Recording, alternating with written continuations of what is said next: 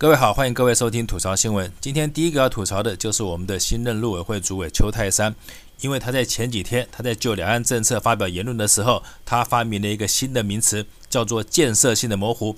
坦白说，我真的很想奉劝一下你们这些民进党徒们，虽然你这个陆委会主委，你的主子是一个披着人皮的畜生，可是呢，能不能请他在封你当陆委会主委的时候，叫你说话的时候，能不能说一点人话？要不然，为什么你说出来的话，我们这些真正的人类感觉都听不懂你在讲什么？请问什么叫做建设性的模糊啊？中文有这样子用的吗？你能不能用人话来告诉我们，你到底要讲什么？还是你对人话该怎么用，你也不是很熟悉？不然这样子好了，要是你真的不会讲人话的话，那我就尽可能的用人类可以理解的方式帮你翻译一下，看大家能不能听得懂。我猜你的意思大概是这样子，就是所谓的建设性模糊，应该把建设性跟模糊拆开来分别解释，这样子大家就好懂了。我们就先从什么叫建设性？建设性的意思，就比如说，当两个人在聊天的时候，我们是不是常常会用一句话叫做“哎，你能不能说点有建设性的？”意思是什么呢？意思就是“哎，你能不能说点有用的？”这样说大家理解了吧？然后什么叫模糊？那模糊应该就不用解释了吧？就是字面上的意思。因此呢，整句话建设性的模糊，我们用刚才我们的解释，意思是不是就可以很清楚了？就叫做有用的模糊，对不对？可是呢，我相信我这么说，一定有人还会问我说：“那什么又叫做有用的模糊呢？”模模糊糊的，为什么会有用？好，那没关系，因为以前要是你听不懂，我可能不晓得该怎么再往下跟你解释。可是呢，因为现在发生了一个真真实实的案例，刚好就可以把这个有用的模糊说得清清楚楚。因此呢，我只要把这个案例的重点讲给你听，听完后，我保证你就可以完全了解什么叫做有用的模模糊糊了。好，来开始了哈，注意听。先说第一个重点，你有没有跟女人在外面同居？没有，我只是分租了她一个房间，她住她的，我住我的。第二个。那请问房子那么小，只有一间浴室，你们两个要怎么洗澡？你不要问我怎么洗澡。我们的凤梨卖不了大陆，就是因为韩国瑜的关系，才让我们的凤梨没有办法销大陆的。我是问你有没有在一起洗澡？我已经告诉过你了，我在讲凤梨。可是我还是想问你怎么洗澡。好，那我告诉你，我们是各洗各的，各洗各的。怎么各洗各的？只有一间浴室，难道你洗完的换他洗，或是他洗完的换你洗？哎，你不要瞎猜，他是个拉拉，他就算看到男人也不会有兴趣的。我们继续聊韩国跟凤梨可以吗？说吧，你们两个到底怎么洗澡的？不要问这么细嘛。就算我们是一起洗，我们也是为了响应我们蔡马桶的省水政策啊。因为南部在缺水，所以呢，一起洗是最省水的方式。这样说你懂了吗？你们一起洗，难道不怕怀孕吗？怀孕，怀孕有什么关系呢？怀孕也是响应我们蔡马桶的千亿补助生育计划的政策啊。我做的所有事情都是为了要配合我们国家的政策，所以接下来我们可以继续聊韩国瑜的凤梨吗？我跟你实在没有什么好聊了，我们今天采访到这边为止吧。听完了后，我相信大家听完上面精彩的一段对话，就可以知道什么叫做建设性的模糊了吧？听懂掌声？那听懂掌声。好，那接下来第二个要吐槽的，当然就是最近才刚落幕的中美在阿拉斯加的会谈。那因为这个新闻已经过去三天了，我相信呢，不管是会谈的内容也好，或者中美两国互怼互骂也好，我相信这样的事情应该很多名嘴以及很多直播主都已经聊过了。因此呢，我今天只说两个观点给大家听。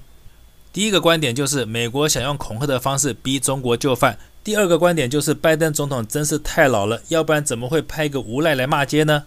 美国怎么恐吓中国的？既然是来谈判的，连礼貌都不懂，一上台就秉着那种旧帝国主义的气息，仿佛中国还是十九世纪那个非常孱弱、非常积弱不振、处处得听美国的那个弱小国家。他说：“中国必须尊重国际秩序，要不然就会面临更暴力的世界。”我就先请问这个美国国务卿，请问你所谓的国际秩序指的到底是什么？难不成你指的就是自二战以后你美国在全世界所建立的石油美元霸权这样的国际秩序吗？在这样子由你美国所建立起来，只对你美国有好处的国际秩序，大家可以看到，不管是伊拉克也好，利比亚也好，甚至于是北韩也好，要是有人不想遵守这样的所谓的国际秩序的话，那下场就是真的会被美国用美军的军事力量把它变成一个真正的暴力世界，对不对？所以何必废话那么多？说穿了，不过就是你美国希望全世界还是继续当你的奴隶，继续听你指挥，供你压榨。要是谁敢不从的话，你就出兵揍他。你的意思是不是这个意思？是的话，中国说不吃你这一套，难道说错了吗？不然难道还要说中国吃你这一套，还得继续供你压榨，让你恐吓，这样说才对吗？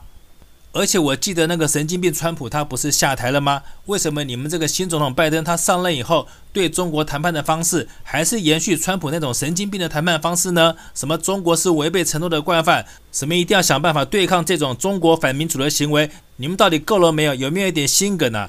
你们难道忘了刚才发生在你们美国境内的？白人枪杀亚裔人士这样的事情，难道这样的事情发生在所谓的民主国家，就是你口中要中国遵守的民主吗？也难怪拜登上个飞机走三步就跌两步。拜登，你真的是老了，要不然你怎么会派这种根本就已经过气过时，而且思想这么封建，还留着帝国主义思想的这样的一个无赖外交官过来泼妇骂街呢？所以不得不说，中国外交官们，你们这次真的是干得漂亮，不但完美的赏了这些旧帝国主义思想的官僚们一记耳光，而且呢，也让全世界的华人看到。对于欧美强权长期霸凌以及歧视有色人种，软弱跟退让是不会换来任何的尊重，除了奋起反抗、用力回击外，不会再有第三个办法的。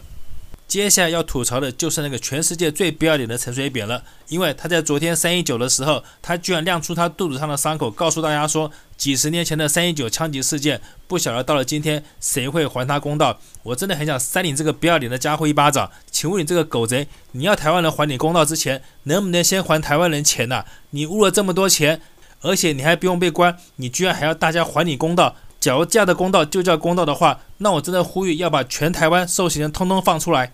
凭什么你们一家人贪赃枉法，到现在还可以吃香的喝辣的？而且呢，你身为一个贪污重犯，居然还可以在外面趴趴走。像你这么无耻的败类，你居然还有脸跟台湾人要公道？所以我合理的怀疑，蔡马桶是不是想借由陈水扁来为自己设下一个卸任以后也可以比照办理的模式？反正支持民进党的老百姓，你们就是一群蠢蛋。就算是蔡马桶贪污，就算是蔡马桶杀人放火，那又怎么样呢？反正你们就是要支持他就对了啦。就像蔡马桶任命的这个新任国安部长陈明通他说的，什么陆资伪装成台企挖角人才频传，所以呢，他说他已经成立了专案加强查处。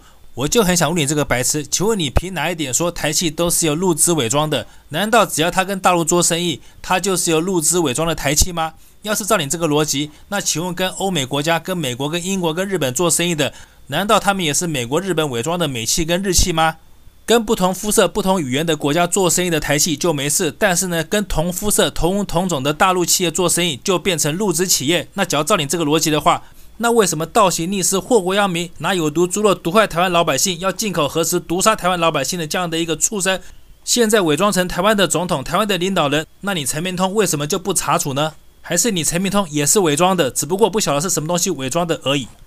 所以说到这边，既然都提到菜马桶了，所以呢，最后要吐槽的当然就是菜马桶。他今天去高捷探班一个在网络上爆红叫柑橘的猫咪站长的时候，他跟这个猫咪说：“你吃饱了以后要认真工作哦。”我相信在那一刻，要是那个猫咪听得懂人话的话，当他听完菜马桶这么说的时候，他的内心一定是崩溃的，因为他一定在心中会 OS 说。吃饱了以后要认真工作，这不是 common sense 基本常识吗？为什么你蔡马桶千里迢迢跑过来，只为了跟我讲这句话？难不成你蔡马桶在总统府的时候，认真工作的方式不是在吃饱以后？这只可爱的小猫咪，假如你有这种疑虑的话，那我就告诉你，蔡马桶在总统府认真工作的方式，真的不是在吃饱了以后。因为他唯一的工作就是认真的吃，除了吃铜、吃铁、吃台湾老百姓、吃全天下的钱以外，他根本就没有什么吃饱前或吃饱后，因为他是一直都在吃的，所以他跟你不一样，绝对不是在吃饱以后才认真工作，而是他唯一的工作就是认真的吃，这就是他跟你不一样的地方。这样说你懂了吧？好，今天节目做到这边，谢谢各位收听。